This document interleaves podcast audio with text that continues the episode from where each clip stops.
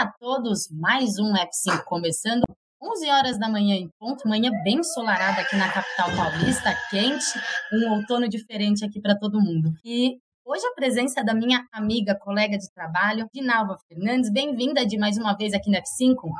Obrigada, pai. É sempre um prazer participar do F5. Sou fã de carteirinha, assisto toda sexta-feira e adoro participar. É sempre uma delícia estar aqui com vocês. Legal, Di. Bom dia, Samuca. Bom dia, Paola. Bom dia, Di. Bom dia para Florinha, participando ativamente do nosso F5. Sempre muito bom estar aqui, pessoal. Tem notícias muito, muito legais hoje. É, hoje tem mesmo alguns relatórios bem interessantes. E eu queria, antes de mais nada, só falar, gente, que o site do fórum, que acontece lá em julho, já está disponível para vocês entrarem, acompanharem ali tudo que a gente vai adicionando, né, Samuca? Já tem um chatbot ali para quem tem alguma dúvida. Então, é, o grande evento que a gente estava tanto esperando assim presencialmente vai acontecer. E a gente não pode deixar de falar de fórum. Mesmo que ainda seja abril, a gente tem que falar um pouquinho nessa muca. Tá, tá. Expectativa muito boa, né? 26 e 27 de julho, né? Última semana de julho.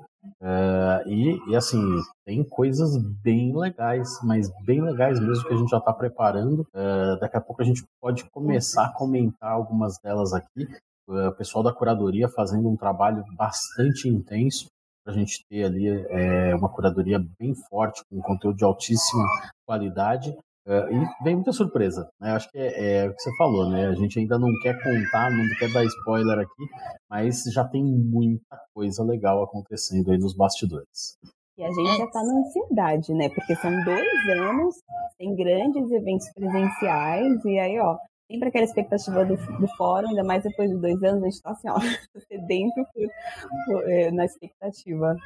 É, só de poder andar naquele pavilhão, sentir, é, ver as pessoas de perto de novo, né? É, realmente está todo mundo bem ansioso a gente está contando literalmente os dias ali.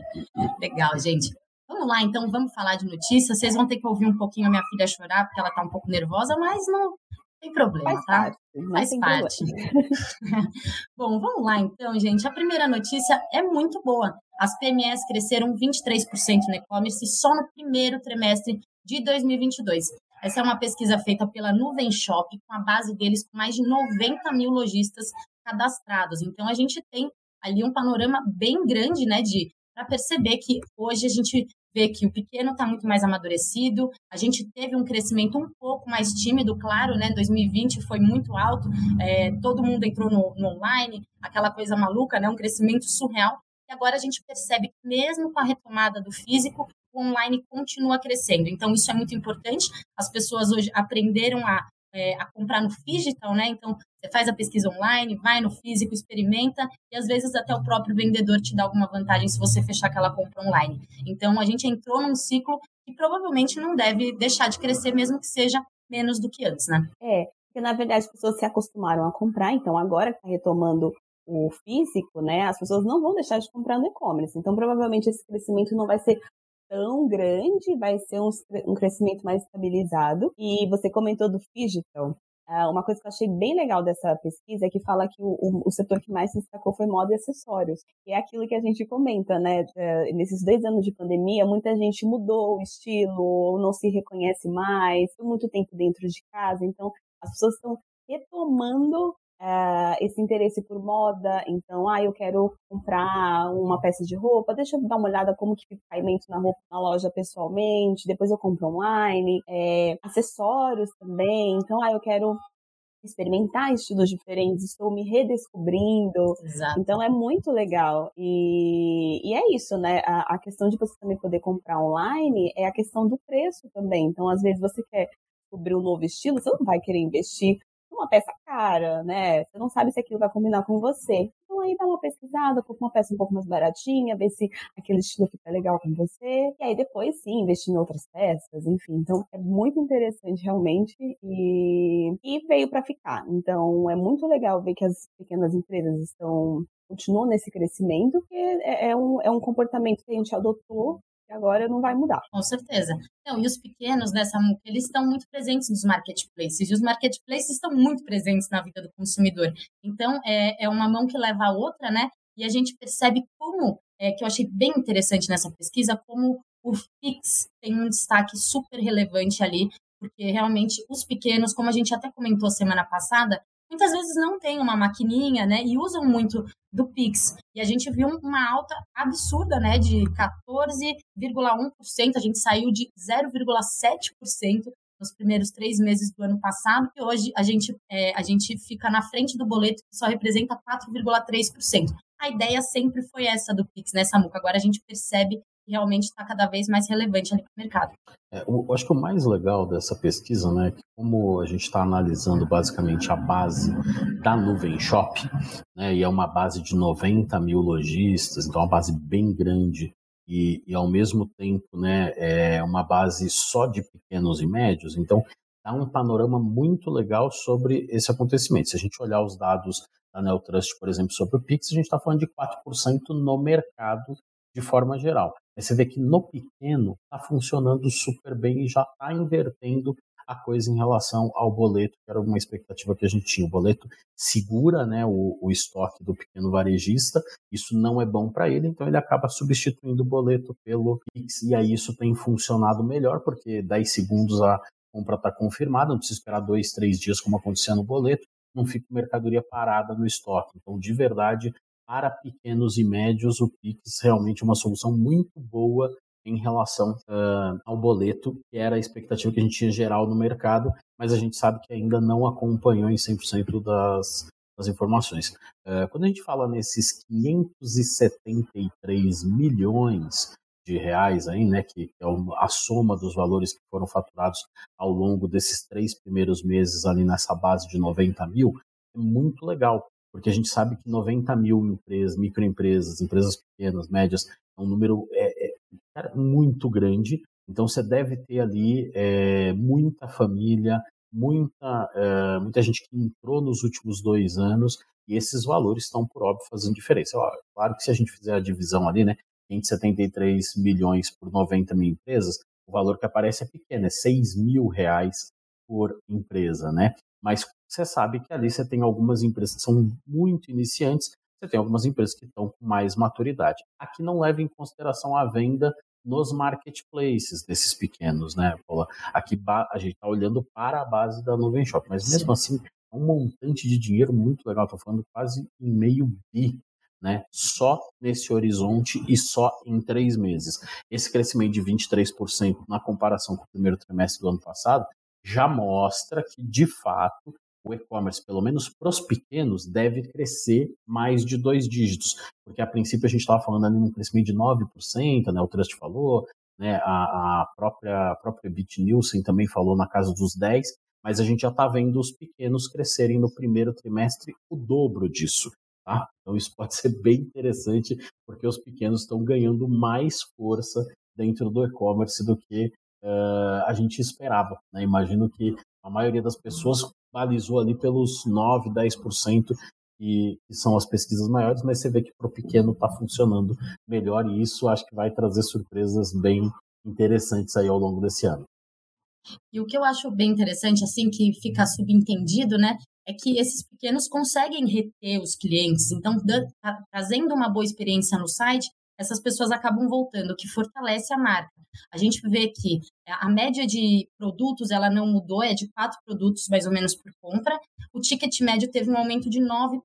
Isso também representa um amadurecimento, as pessoas confiando mais, colocando dinheiro ali online, cadastrando seu cartão, passando um Pix. Então, é, com certeza, essa, esse amadurecimento ele não dá mais passo para trás.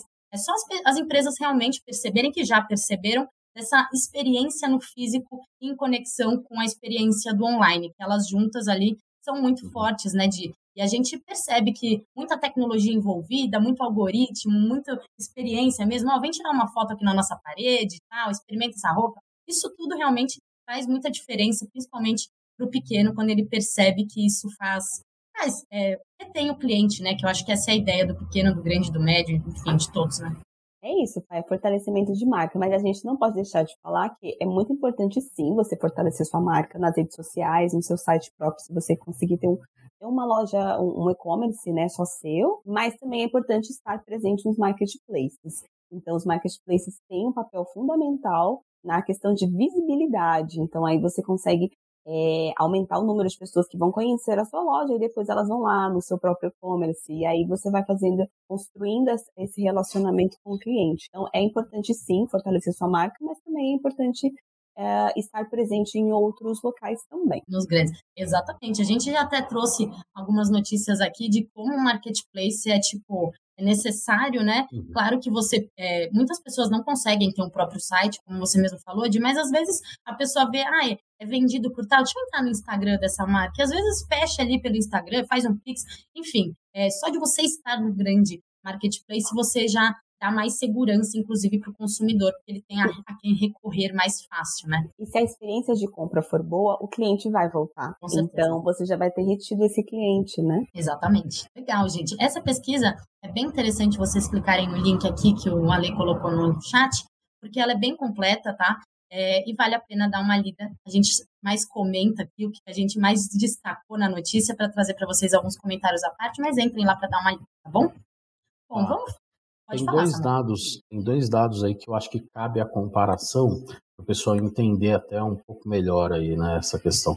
Uh, se você pegar a média de vendas do ano passado, a média geral, tá? esse estudo olha só para pequenas é, e médias empresas, são só 90 mil empresas que são observadas nesse, nesse estudo, é, que por sinal muito rápido, né? Porque faz uma semana que fechou o mês de, de março e eles já têm os números, acho que foi a mais rápida que a gente já deu aqui no F5. Uh, eh, mas, mas é legal a gente comparar, porque, por exemplo, a média de compras de itens por compra, no geral, é de 1,2.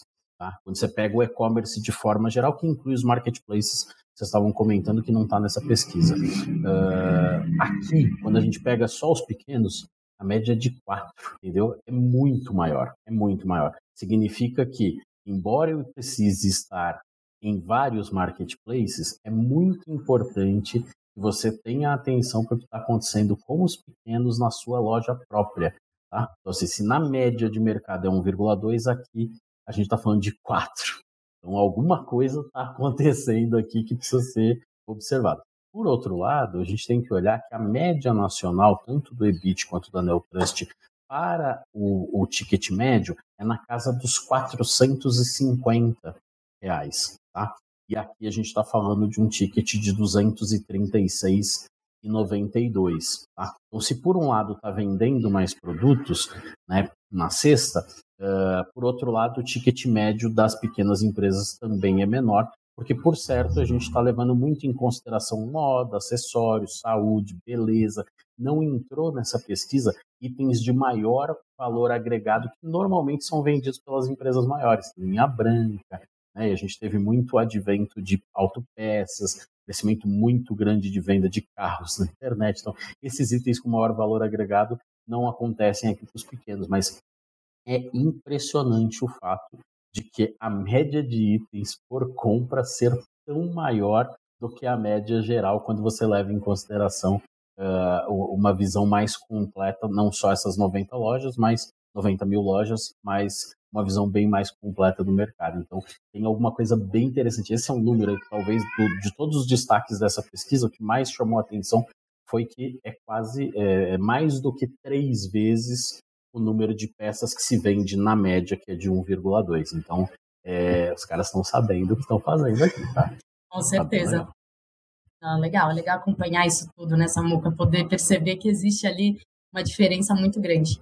Uhum. Bom, legal, gente. Vamos lá para nossa segunda notícia, falar um pouquinho das lojas Renner, né, que anunciou a aquisição da Uelo para ampliar o sistema logístico. A Uelo é uma tecnologia, uma logtech, né, uma startup de logística especializada em entregas urbanas expressas. E eles têm um foco ali bem interessante no last mile, né, Samuca? É, a Renner está ali, principalmente a gente estava falando até agora, né, que moda e acessório teve ali seu boom, as pessoas estão procurando mais estar na moda, comprar uma roupa que esteja do seu tamanho, seja menor, seja maior. Enfim, depois de dois anos em casa, todo mundo ali focado em sair bonito de casa. E a Renner percebeu, né? A gente tem vários players super grandes ali, CIA, é, Riachuelo, que estão fazendo um trabalho bem legal ali de entrega rápida. E a Renner agora, com essa aquisição, amplia ali sua malha logística e com certeza ajuda bastante nessa entrega que todo mundo quer receber logo para poder usar no fim de semana, né? É isso. É, a grande sacada da Uelo, né, é que ela é uma logtech especializada. Olha o específico, entregas urbanas expressas. A gente volta a falar na coisa do rápido e ultra rápido, né? As entregas ultra rápidas. Então, é, a grande sacada é a Renner depender menos, né? Agora de entregas que eventualmente são mais lentas, né? E passar a contar com entregas principalmente é, em São Paulo, que é o maior polo de atuação da Uelo, Uh, e aí, acho que uma expansão rápida aí para Rio de Janeiro e Minas Gerais, sempre pensando na entrega expressa. Né? Quando penso model entrega expressa, eu lembro do projeto que eu fiz com a Amaro em 2015, sete anos atrás, dia 11 de junho de 2015, eu nunca esqueço disso, porque a gente fez a primeira entrega em 45 minutos nesse dia, tá? Então foi a primeira vez que a gente fez uma entrega que, que, durou menos de uma hora entre a compra e a mercadoria chegar na casa da pessoa. Assim, é, diria para vocês que mais do que nunca a moda se tornou necessária. A gente viu muito acontecer ao longo desses últimos sete anos, aí, desde essa primeira entrega, que na sexta-feira até 10 horas da manhã a galera compra para usar na sexta-feira à noite ou usar no fim de semana.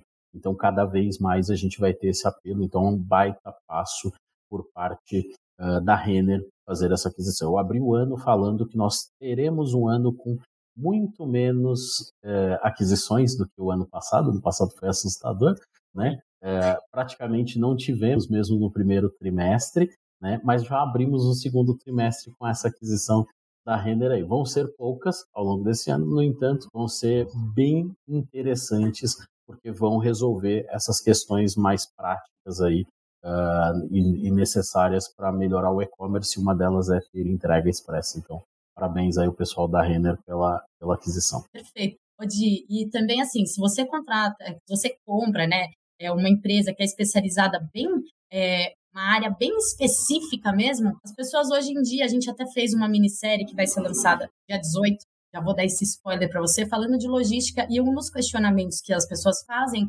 é, nem sempre a entrega mais rápida é a melhor entrega. Mas quando você pensa numa empresa que é especializada nisso, o resultado ah, tende a ser bom, né? Porque uma coisa é você capacitar uma, é, uma empresa que não esteja é, adaptada a fazer entregas tão rápidas numa cidade como São Paulo, que é muito movimento, muito trânsito, muito tudo. E aí você realmente foi uma sacada de mestre, né? Já pegar alguém que esteja pronto para fazer isso consumidor com certeza vai ficar muito satisfeito em comprar uma roupa às, às 10 da manhã de sexta e usar ela à noite, né, Gi? As pessoas querem cestar e quer cestar bonito, né? Ainda mais agora, dois anos em casa, na, na, volta das pessoas querem sair, querem re, rever os seus amigos, né? assim, todo mundo quer fazer bonito na fita. Tirar uma boa foto para postar na, na rede social no fim de semana. E, e é, é, muito interessante, porque assim, você pode comprar, você entra no site, você escolheu a roupa, você viu lá as medidas, você comprou, né? E aí, na hora que chega na sua casa, às vezes esse finalzinho estraga toda a experiência. Ou a roupa atrasa, ou de repente até chega antes. Então você coloca, ah, eu quero receber tal produto, vai chegar dia 3. E aí a empresa, às vezes, querendo fazer uma surpresa para o cliente, vai entregar antes, só que aí o cliente não estava em casa. Ainda mais agora com a retomada dos escritórios, muita gente está fazendo trabalho híbrido. Então nem todo dia você está em casa, como era uh, no começo da pandemia.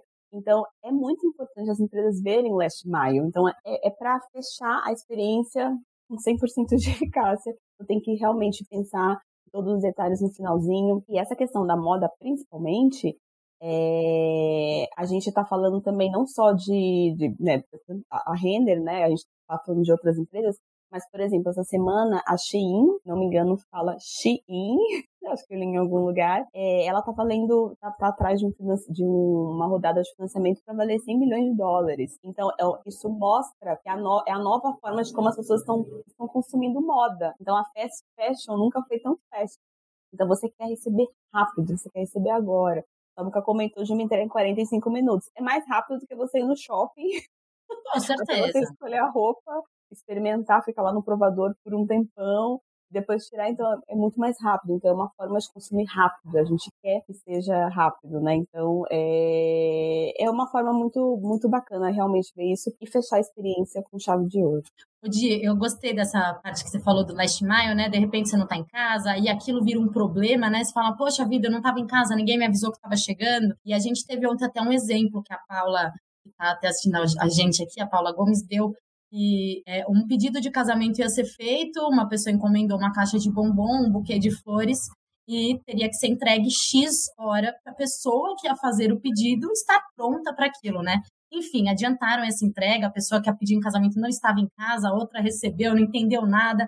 Então virou um problema, né? Uma surpresa acabou virando um problema. Se Exatamente. existisse Last Mile, realmente é, esse problema ia ser, ter sido evitado, né? Ia ser um pedido muito mais legal. De repente o cara desistiu de pedir em casamento e chegou lá e tipo, meu, o que eu faço agora, né?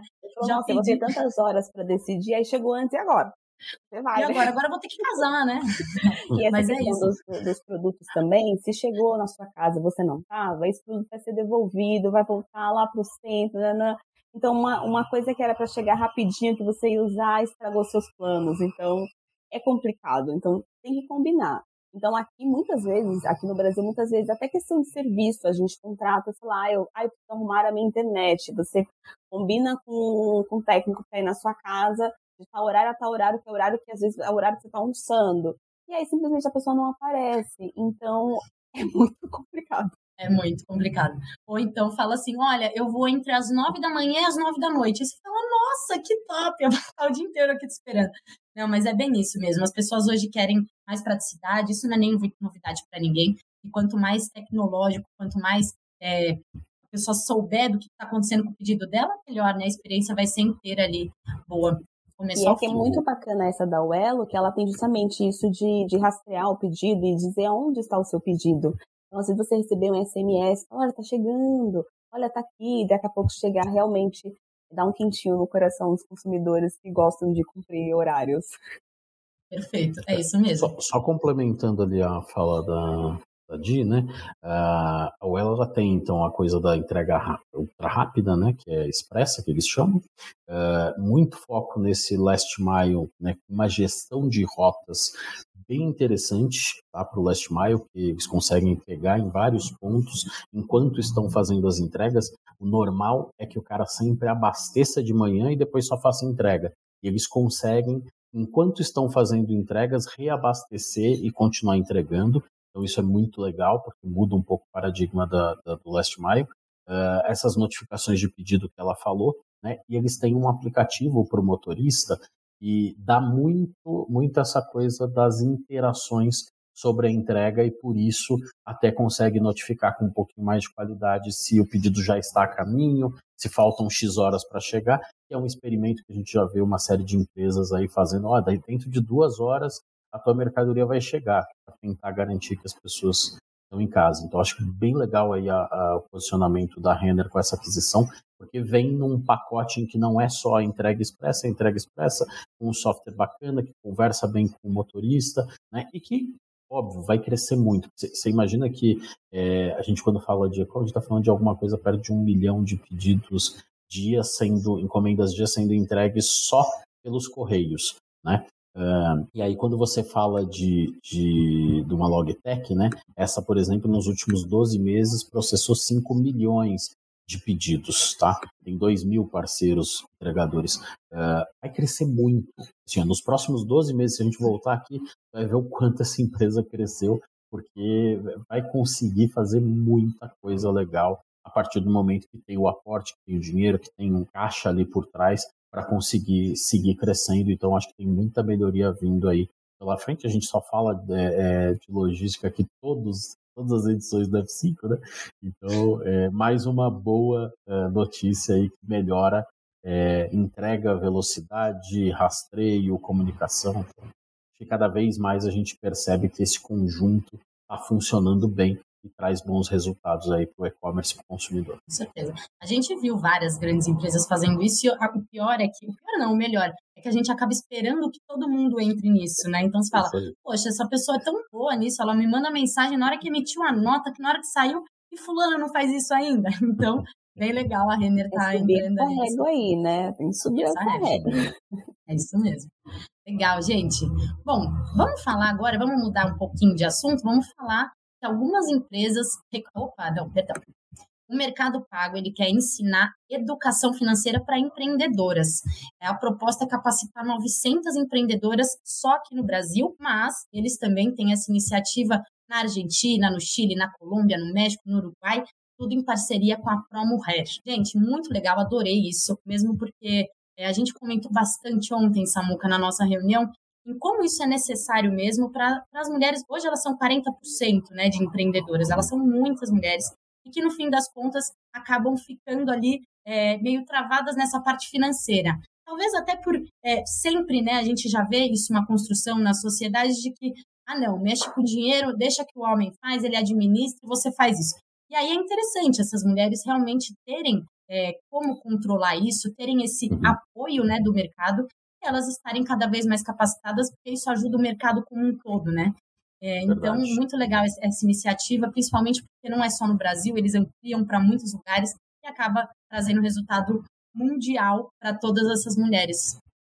Com certeza, né? É, dar os parabéns lá para o meu amigo Túlio Oliveira, que é vice-presidente do Mercado Pago, que é o Country Manager do Mercado Pago aqui no Brasil, e mais uma iniciativa super bacana aí, né? Com, com esse olhar. É, pra, a, o Brasil nem sempre está nas melhores posições aí nos rankings, né?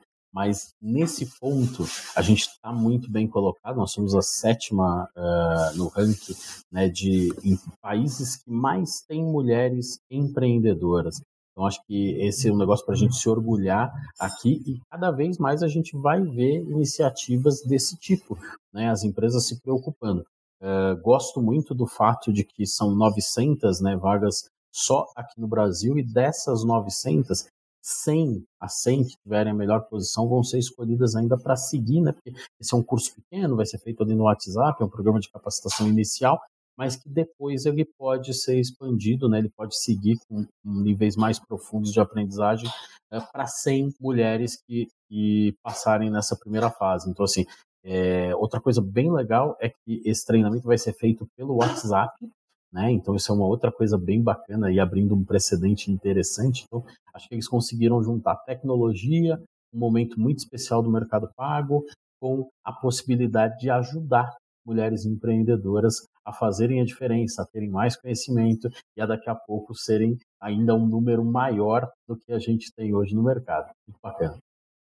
E, os, o Di, sabe também que a gente tem que falar, né? São, na verdade, microempreendedoras, né? O faturamento mensal delas é de até 5 mil reais, então são pessoas que estão realmente iniciando ali no mercado online e criaram independência, né? A gente percebe que dentro dessa notícia existem ainda outros dados, né, que vêm pelo Sebrae, é, que mostram que 33,2% dos negócios foram lançados, fundados por mulheres, enquanto 66,8% foram fundados por homem. Então, são é, é, praticamente metade, né? E mesmo assim, a gente consegue estar em sétimo lugar. Então, é, a gente vê como que é, a passos lentos a gente saindo, a passos lentos a gente consegue ver uma mudança ali no cenário cada vez mais feminino. E essa independência de, ela traz muitas coisas positivas, né?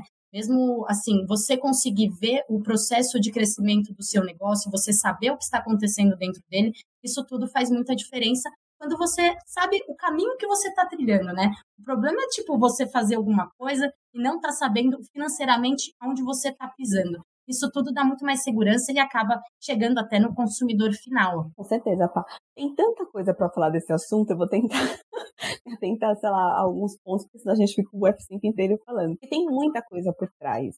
É, muitas mulheres, a maioria das mulheres que entram é, é, para ser empreendedoras, muitas vezes elas não têm outra opção. Então, algumas se tornam mães e aí tem dificuldade no mercado de trabalho, então acaba entrando para empreender por uma questão de necessidade. Tem uma questão também que a mulher, por ser muito cobrada na sociedade, quando ela cresce, ela leva a família junto, ela leva a comunidade junto. Então, muitas vezes, ela fica tão uh, cheia de tarefas uh, do dia a dia, de colocar a mão na massa, que essa parte financeira acaba sendo negligenciada ou terceirizada para homens. Então, a gente, desde criança, fala, ah, isso aí é, é número, não, deixa, deixa pro seu pai, deixa pro seu irmão, pro seu namorado, pro seu marido. Então, muitas vezes, isso acaba afastando as mulheres de entenderem uh, que é importante você saber mexer com o dinheiro. Você pode não gostar de cuidar de finanças, você pode não ser de, de da área de exatas, pode ser de humanas, mas o importante, o mínimo, a gente tem que ter conhecimento sobre o nosso dinheiro. Isso é uma questão de empoderamento. Então, se você tem esse conhecimento sobre como você vai gestar o seu, seu negócio, o seu dinheiro, isso é poder e isso ninguém vai tirar de você. Então, se estava comentando de, às vezes, o, cara fala, não, deixa que essa parte financeira eu faço, nananã, e aí se der certo ele fala que a culpa é dele, se der errado a culpa é sua. Então é muito importante sim uh, as mulheres entenderem, a, a, aprenderem a mexer com o dinheiro delas, sejam empreendedoras ou não. Mas no caso de ser empreendedora é ainda mais importante, porque você tem que saber precificar o seu negócio, o seu serviço. Então muitas vezes as pessoas, ai, minha empresa não tá dando lucro, não tá dando lucro, porque às vezes ela dá desconto que não podia dar, às vezes ela não está sabendo é, precificar o tempo que ela gasta naquele, naquele serviço. Então, não é só você, por exemplo, faz bolo, brigadeiro, não é só o ingrediente que você coloca ali, né? Você tem que precificar também o tempo que você demora para poder fazer aquele produto, o tempo de entrega, se é uma prestadora de serviço, o tempo de deslocamento até, o, até os clientes. Tudo isso é importante, tudo isso entra. E muitas empresas, a maioria das empresas que quebram no começo é porque as pessoas não conseguem precificar isso. Não é, é até questão de plano de negócios também. Então tem que planejar muito. Então é muito legal essa iniciativa e ela é muito simbólica e seja voltada para mulheres. E assim, realmente, se, essas mulheres se levantam, elas levantam suas comunidades, suas famílias. Então, que sirva de exemplo para outras iniciativas parecidas, né? Com certeza, de ótimas palavras. Muito obrigada. Acho que você trouxe ali várias, é, vários pontos super importantes, né? Principalmente para quem é empreendedor e para quem também não é. Eu acho que a gente fala bastante disso, desse empoderamento feminino no online, no físico, de, de, de qualquer forma.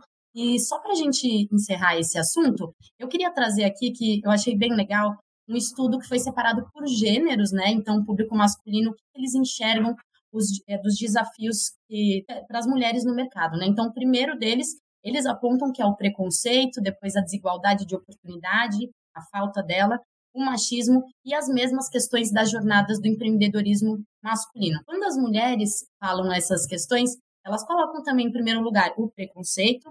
O segundo, eu acho perfeito que a sobrecarga, múltiplas jornadas, né, principalmente no que diz respeito é, a conciliar maternidade, tarefas domésticas e trabalho, a falta de respeito e o machismo. Então, é, é, bem parecido, né, a lista dos dois. Eu acho que é muito bom ver que os homens estão percebendo que essas são algumas falhas e isso só traz ali coisas boas para o mercado como um todo, porque a mulherada arrasa. Eu não é só porque eu sou mulher, não. A mulherada arrasa mesmo. E é isso, gente. Mais algum comentário, Samuco? Vamos partir para a próxima. Queria só destacar, eles, esse estudo ele falou um pouco de como é, é dentro de cada região do país, como é que está distribuído. Isso eu achei bem interessante, porque olha, Centro-Oeste, 44,3% das micro, dos é, microempreendimentos são realizados por mulheres, 44,3%. No Nordeste, 42,6%, no Sul, 40,8%, Sudeste, a gente está acostumado a ver o Sudeste ganhando em tudo, né?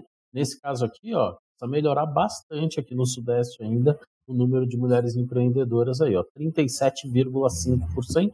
E o último lugar, o Norte, com 35,8%. Acho que tem bastante margem aí. E o Centro-Oeste, de fato, me surpreendeu com quase 45%, né? Então, é para você ver como a gente tem um país tão grande, né? É, com, com, fatores tão distintos e tá aí, temos que copiar o Centro-Oeste nesse modelo aí para os outros é, para as outras regiões do país. Perfeito. Essas iniciativas são muito importantes mesmo, muito bom. É, bom, tem alguns comentários aqui no chat que eu vou ler para vocês que eu acho que são bem legais. Assim, o Osmar Guedes ele comentou que lá na empresa dele eles estão notando uma alta no surgimento de apps para aquisição de serviços de bens de consumo, indo na contramão de indo na contramão justamente por conta do retorno das atividades externas, facilitando o usuário e realizando as suas compras via mobile. É verdade, Osmar. Legal você trazer esse ponto, né, da sua empresa. E obrigada por estar acompanhando aqui nosso programa. A gente espera que possa ajudar todos vocês ali. E o Estúdio E-Commerce elogiando aqui nosso programa. Muito obrigada. Voltem sempre. Marina também. Muito boa fala da educação financeira da Dinalva. E o Renato, rodeado de mulheres, e eu tenho muito orgulho delas, elas fazem a diferença. É verdade, Renato? Muito obrigada aí, pessoal. Bom, gente, vamos lá, vamos falar agora um pouquinho de um assunto um pouquinho mais complexo que as empresas estão recorrendo ao sistema de pagamento de última geração no supply chain.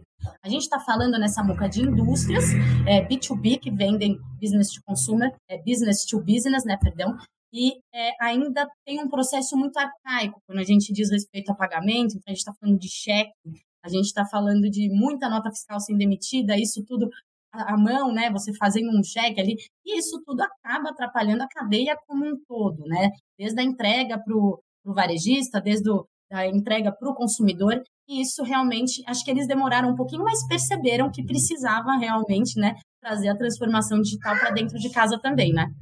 O, o, principalmente a distribuição, né, fica ali no meio entre a indústria e o varejista, né, e estava muito acostumado a processar poucos pedidos por dia, né? então não preciso fazer tantos pedidos quanto um e-commerce faz. O e-commerce faz um monte de pedido de uma peça. Eu faço um pedido de 10 mil itens, né, de 10 mil peças. Se eu fizer um faturamento desse por dia, tá bom. E aí, por, né, por óbvio, isso vai gerando uma acomodação. É, acho que nos últimos anos a gente teve sim uma aceleração aí em termos de, de ganho na digitalização desses negócios, né? É, cada vez mais, imagina, é, durante muito tempo, o representante comercial que ia na loja física para tirar um pedido, ele vai, até hoje, esse cara vai lá na loja, né, no varejista, para tirar um pedido. Durante muito tempo ele tirou esse pedido no talãozinho de papel, né? Às vezes ele tirava o pedido e falava para o varejista assim, moda acontecia muito isso, falava assim, ó, ah, eu estou pedindo aqui as peças, mas eu não te garanto que eu vou conseguir entregar 100% do pedido. Ele não tinha visão se tinha aquele estoque ou se não tinha, né? É, em moda tinha muito um conceito de antecipar a coleção. Você comprava os itens com quatro, cinco, às vezes seis meses de antecedência, né, para a fábrica produzir. Então, primeiro você comprava, depois eles produziam e depois te entregavam para depois você na loja e vender para o consumidor. Tinha um timing aí bem grande. Esse, isso está cada vez mais sendo ajustado, né? Uh, a questão do cheque tem um fator preponderante ainda no modelo de negócio desses caras, porque eu pego muito cheque, o distribuidor, ele pega muito cheque do varejista, e o varejista às vezes dá cheque que não é nem do próprio varejista, é cheque de terceiros, é repasse de cheque. Isso é super normal dentro do, do ecossistema como um todo. E ele pega esses cheques como um pagamento de uma venda que ele fez para o varejista, cons consolida esses cheques e paga o fornecedor. Então esse dinheiro ele fica trocando de mão no formato de cheque. E se a gente fosse entrar numa compensação do boleto, por exemplo, né, eh, pagamento com cartão nunca fez muito sentido para os, os distribuidores por conta das taxas, eles não têm margens suficientes para suportar as taxas. O PIX, a maioria dos varejistas vai pagar parcelado, não vai pagar uma única vez, então não fazia sentido. Então, tudo isso tem uh, argumentos para ser dessa forma. Só que é um mercado que é muito, muito grande. Quando a gente compara o B2B, é, esse ano, por exemplo, está falando no mundo inteiro, alguma coisa perto de 64 tri, trilhões de dólares. Entendeu? É desse dinheiro, desse volume que a gente está falando. Trilhões de dólares, 64 trilhões de dólares. Muito dinheiro que está envolvido nesse negócio. Tá? A gente precisa entender também que algumas empresas já fazem algumas ações de digitalização dessa parte financeira uh, para distribuidores há algum tempo. Então, você tem por exemplo, a Supplier, né, que foi adquirida em 2020 pela TOTUS e que já faz isso há bastante tempo. Ela junta esses problemas dos recebíveis, transforma isso numa carteira digital e aí até faz antecipações dos pagamentos dos distribuidores para o fornecedor. É quase como se ela fizesse um empréstimo, pagando o fornecedor um pouquinho mais barato para pagar à vista, né? E aí o, o distribuidor passa a ter um pouquinho mais de margem para poder trabalhar suas vendas com o consumidor. Mais recentemente, a gente tem uma mudança na legislação também relacionada ao dinheiro que fica parado nas adquirentes. Tá? Então, isso é uma outra coisa que vai ajudar essa reportagem que a gente está falando aqui a movimentar mais. Então, antigamente, eh, se eu tivesse um dinheiro retido na Cielo, na rede, na Stone, na GetNet, e eu quisesse usar esse dinheiro, imagina que eu vendi lá em 10 vezes, eu tenho que ficar recebendo pingadinho. Se eu quisesse receber esse dinheiro todo de uma vez, e a minha, a minha adquirência é da Cielo, eu só podia fazer antecipação com a própria Cielo. Tá? Agora tem uma regulamentação nova do Banco Central em que eu posso pegar o dinheiro que está parado na Cielo e negociar isso com a Stone, entendeu? Então, você pode ser o dinheiro da maquininha, pode ser o dinheiro que passou no e-commerce. Esse dinheiro que veio do pagamento parcelado do cartão de crédito, eu não preciso mais ficar negociando só com o cara. Então, eu posso fazer com outros. Então, isso vai ajudar muito a cadeia toda de supply chain a mudar a perspectiva de como a gente está lidando com o dinheiro, porque eu não preciso. Imagina, eu, como se eu fosse a Cielo, né? É, eu pensaria, cara, eu negocio o que eu quiser, ele só pode trocar comigo, ele não pode trocar esse dinheiro com outra pessoa, né? Então eu ia lá e você está precisando de dinheiro? Tá bom, eu te dou. o dinheiro antecipado, só que eu vou te cobrar a taxa de juros que eu quiser, entendeu? E agora não. Agora, como eu posso fazer um leilão disso, eu pego esse dinheiro que está na Cielo e falo, ô Stone, quanto você me paga por esse dinheiro aqui? Entendeu? Aí o GetNet, quanto você me paga por isso? Rede, quanto você me paga por isso? E aí automaticamente eu tenho acesso a preços melhores para antecipação de recebíveis. E isso tudo vai ajudar cada vez mais uh, a gente conseguir digitalizar a cadeia, tá? Tem um futuro bem bacana isso que a gente está comentando aqui hoje. É legal a gente ver que está rolando essa movimentação, né? A gente, a gente trouxe uma vez aqui que a Nike teve um problema ali na, na cadeia de estoque por conta do supply chain. É, e aí a gente percebe que agora isso, esses tipos de problema devem estar caminhando para uma solução. E é, é muito legal a gente ver isso, porque a gente fala muito de tecnologia, né? De, e é, todas essas dificuldades que o Samuca trouxe, na verdade, a gente nem tinha noção né, de tudo isso que envolve é, essa mudança, mas a gente tem capacidade para trazer uma solução boa para isso e é isso que a gente espera que aconteça. E se eles estão caminhando para isso, a gente com certeza vai ter um resultado logo, logo, né? Eu acho que o primeiro, o primeiro tópico que ele começa a falar, que a gente já fala, o que, que é isso? É cheque. Ainda? Quem que usa cheque? As pessoas não usam cheque, então é estranho pra gente ouvir isso, né? Então você vai numa barraquinha e aí o vendedor usa Pix, você paga com Pix, e aí, tipo, a, a, indústria ainda usa cheque, então pra gente é muito arcaico, né? Soa uma forma muito arcaica realmente. E, e a indústria vender no, no, no, no e-commerce é tão vantajoso para a gente, principalmente pela questão do preço, né? Que aí você consegue preço mais competitivo, está comprando diretamente a fabricante, né? E aí, quando chega ali, vai vasculhando, vai entendendo um pouco mais como funciona esse sistema, você descobre que eles ainda usam cheque. Então, realmente, é, é, muito engraçado e é muito curioso, né? Saber que de uma ponta tá tão moderno, tá tão fácil, né? Aparentemente, até por interface pro, pro cliente, né? Tá tão fácil. E aí, quando você vai ver nas entranhas ali da indústria, ainda é um processo ainda mais demorado. Mas é muito legal saber que as empresas estão começando a ver isso, é muito legal esse, essa parte que o Samuca comentou, da, da questão da competitividade também entre as empresas, porque, como a gente tinha comentado, é levar a régua para cima, é, porque isso puxa o mercado né, para essa urgência de se modernizar e de simplificar os processos. Né? A gente tem muita burocracia envolvida nisso. Então é muito legal saber que está simplificando, espero que melhore, que fique mais, mais, mais fácil, porque esse negócio de comprar, fazer moda por seis meses, para quem compra a roupa de fast fashion que a gente estava comentando, você pensar numa, numa coleção seis meses antes, isso é muito soa pra gente como algo, sabe, fantasioso até. Di, é, só, só, um ajustezinho. Na verdade, aqui a gente sempre está falando de atacadista e não da indústria, tá?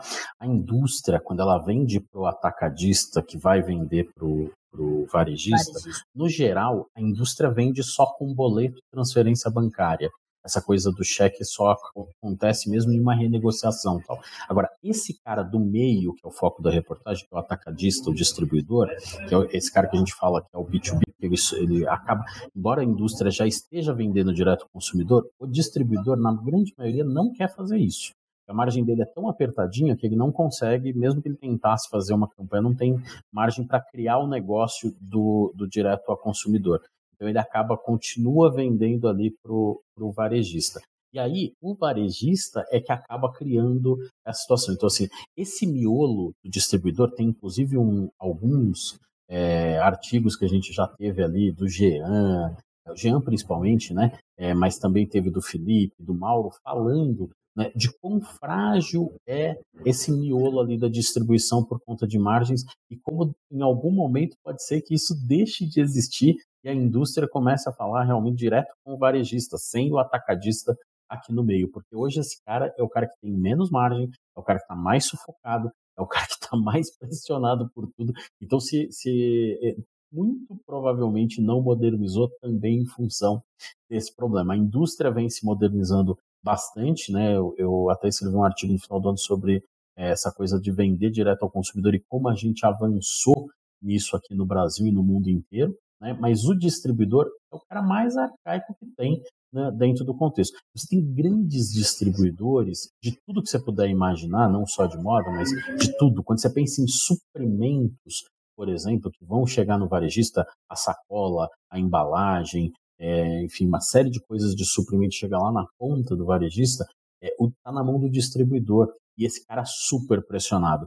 Então, acho que cada vez mais vai dar fôlego essas soluções que foram criadas, especialmente essa que vai permitir eu pegar o dinheiro que está parado, seja na minha maquininha, seja na minha conta lá com o adquirente, e poder negociar isso com outros adquirentes, vai criar uma margenzinha.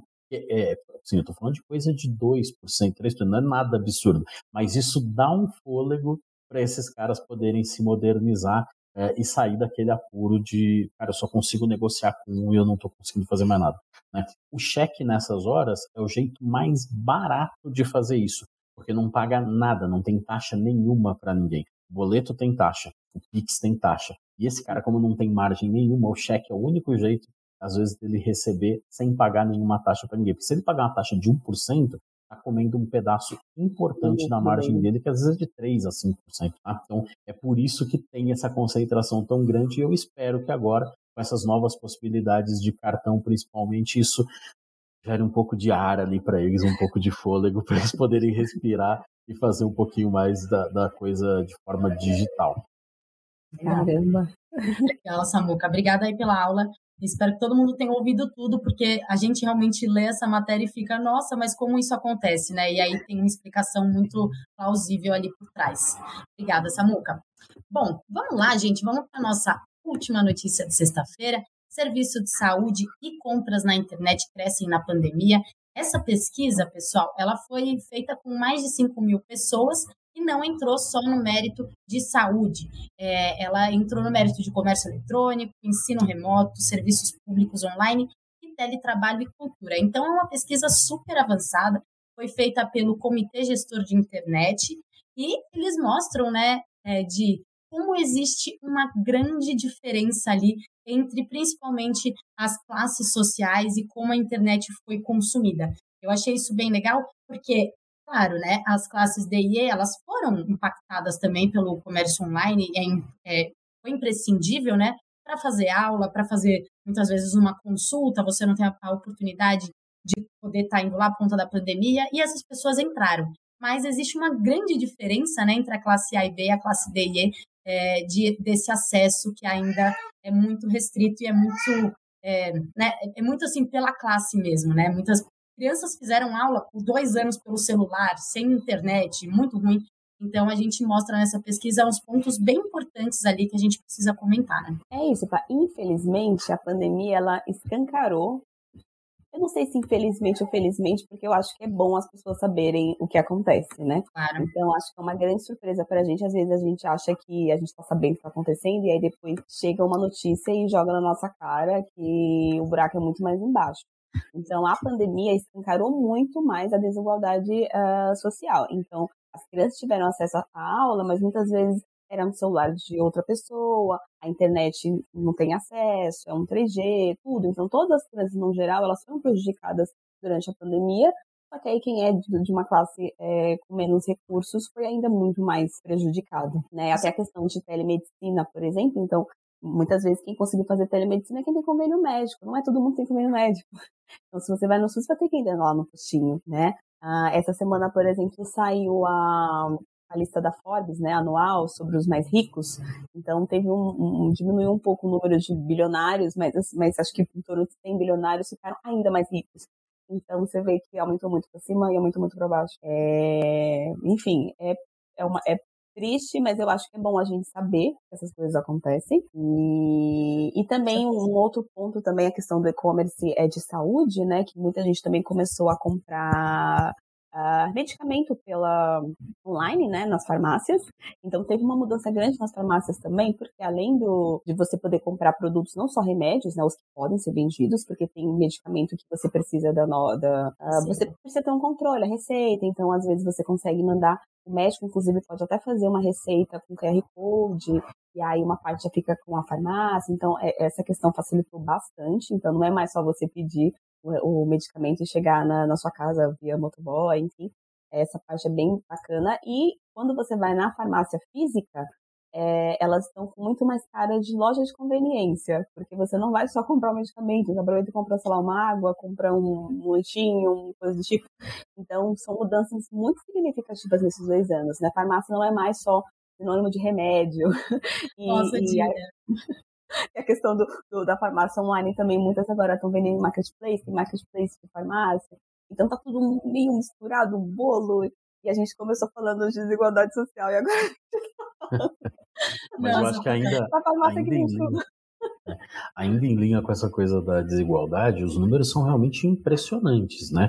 Porque assim, se por um lado as pessoas tiveram mais acesso remoto aos exames, né, quando a gente vê as proporções, elas são muito distintas. Né? Classe A e B, 59% dos respondentes da pesquisa disseram eu tive acesso aos exames de forma remota online. Né? Quando a gente vai para a classe D e E, só 21%, quase um terço das pessoas de classe D e E não tiveram acesso aos seus exames de forma remota online.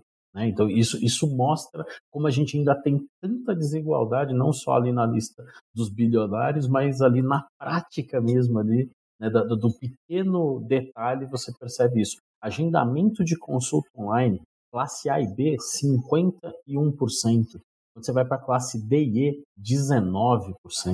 Então, é, a gente ainda tem muito que melhorar, especialmente porque classe D e E, como a Di falou, acabam dependendo do SUS, acabam dependendo de recursos né, que são fornecidos pelo governo, e o governo precisa dar mais atenção a esse tipo de coisa, né, abrindo seus sistemas, melhorando a possibilidade uh, de, de o cara conseguir fazer um agendamento sem ter que ir lá e ficar horas parado lá para conseguir fazer um agendamento presencialmente. Né? Isso poderia ser feito. A gente sabe que é possível fazer, porque hoje, basicamente, tudo que você vai fazer no poupa tempo, você primeiro agenda online para chegar lá e executar. Então, assim, é possível fazer, entendeu? Assim, a, a, a mecânica de como fazer isso, ela já existe. Precisa muito de uma, um pouco mais de atenção né, para que as pessoas, para diminuir também essa desigualdade. Porque, assim, se tem uma coisa que a gente fala o tempo todo aqui é que a internet, o e-commerce é super democrático.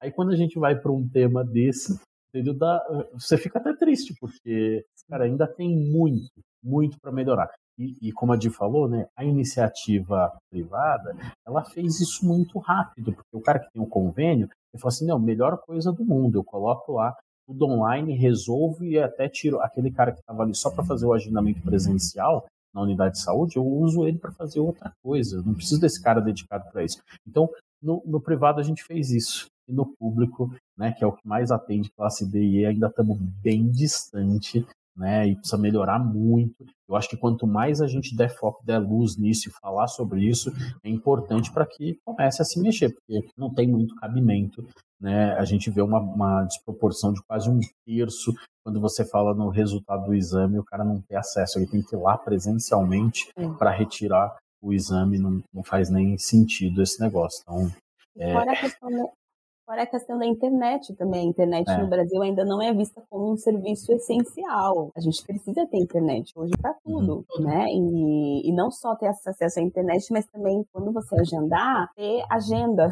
Então, não adianta também a pessoa conseguir marcar para daqui a três meses, a quatro, cinco meses. Se você estiver dependendo da doença, vai estar numa situação muito mais séria e às vezes não vai conseguir fazer o tratamento adequado para ficar bem. Então tem também é um outro assunto tem muitas camadas, né, que a gente pode, pode explorar. Outro dado, outro dado muito interessante, a gente falou muito de serviços de saúde, né, é, mas teve um dado interessante sobre é, home office, né? Se falou tanto em home office, né?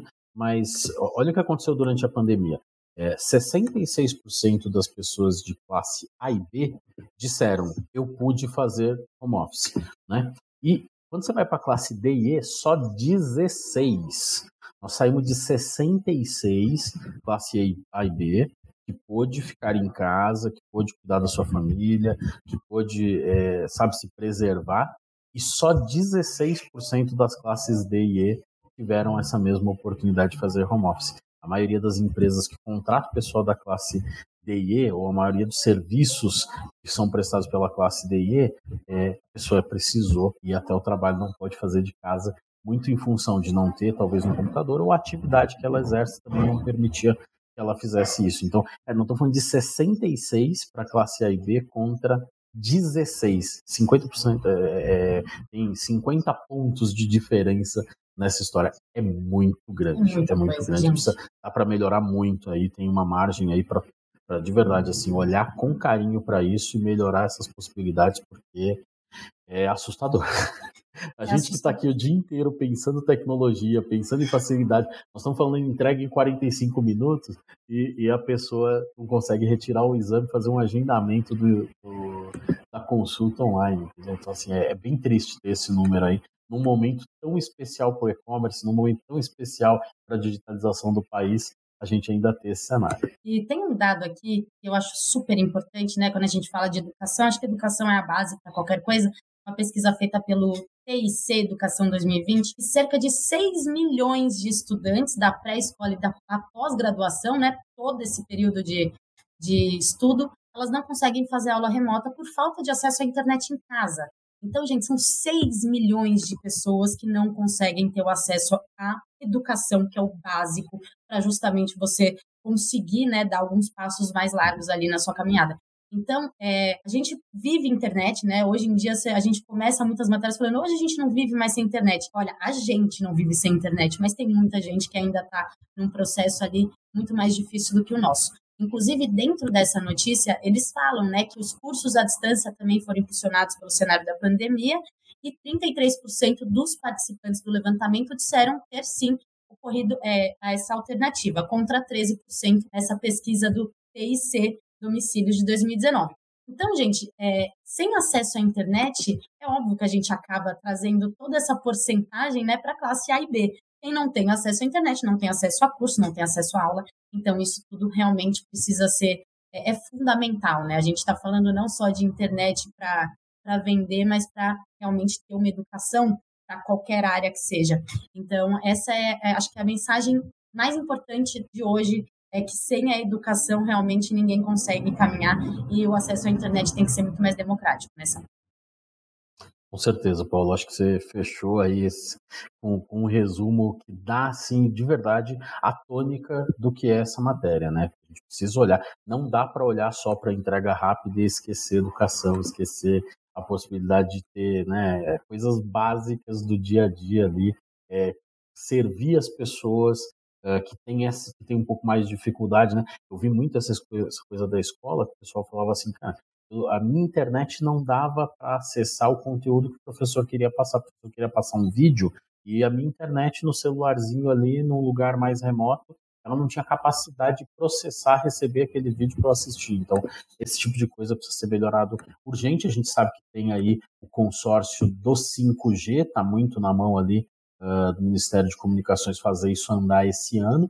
até mesmo por fatores eleitorais, a gente sabe, né? Vamos torcer para que o 5G seja implantado logo, para ver se com isso a gente consegue ter um pouco de melhoria, especialmente nos lugares mais remotos. E aí, quem sabe, a gente vai uh, ter mais qualidade, ter mais resultado ter mais informação chegando, né, mais serviço chegando na mão das pessoas que mais precisam. Perfeito.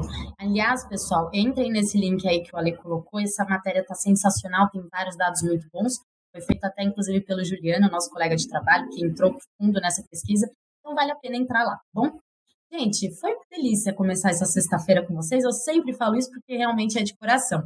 Muito obrigada, Di, pela presença, pela participação, tantos comentários ali relevantes pra gente. E volte sempre, tá bom? Obrigada, pai. Eu amo estar tá aqui. Sempre falei, me chama que eu venho, sempre. Foi um prazer. Espero que todo mundo tenha curtido, tenha aproveitado bastante os nossos comentários. E também agradeço a audiência que contribuiu bastante com os comentários de vocês. É muito legal ler ver que vocês estão ali em sintonia com a gente. Muito bacana. Obrigada. É isso aí. Antes que eu me esqueça, Samuca, antes de eu dar tchau para você, sexta-feira que vem é feriado, então a gente não vai ter o F5 aqui, mas não precisa ficar triste, que as nossas redes sociais vão estar sendo abastecidas o tempo todo. E na outra semana a gente volta com as cinco principais notícias desse meio tempo aí que a gente vai ficar sem vocês. Se você não conseguiu acompanhar o programa desde o começo, é, vai ter na íntegra no YouTube e também pelo podcast para quem só quer ouvir a gente. Muito obrigada, Samula, ah, pela presença. Fala, te interromper, mas na verdade a gente volta só no dia 29, porque na outra semana também tem feriado com emenda. Meu Deus, gente. Então, até dia 29, nossa senhora, duas semanas sem F5, será que eu dou conta? Mas é isso, vamos descansar a cabeça para voltar com tudo, então, dia 29 de abril. Gente, muito obrigada. Obrigada, Samuca. Obrigado, obrigado, Paula. Obrigado, Di. Obrigado, pessoal. Tchau, Fiquem gente, bem, obrigado. se cuidem. Tchau, tchau. Bom fim de semana e bom feriado também. 나 왔.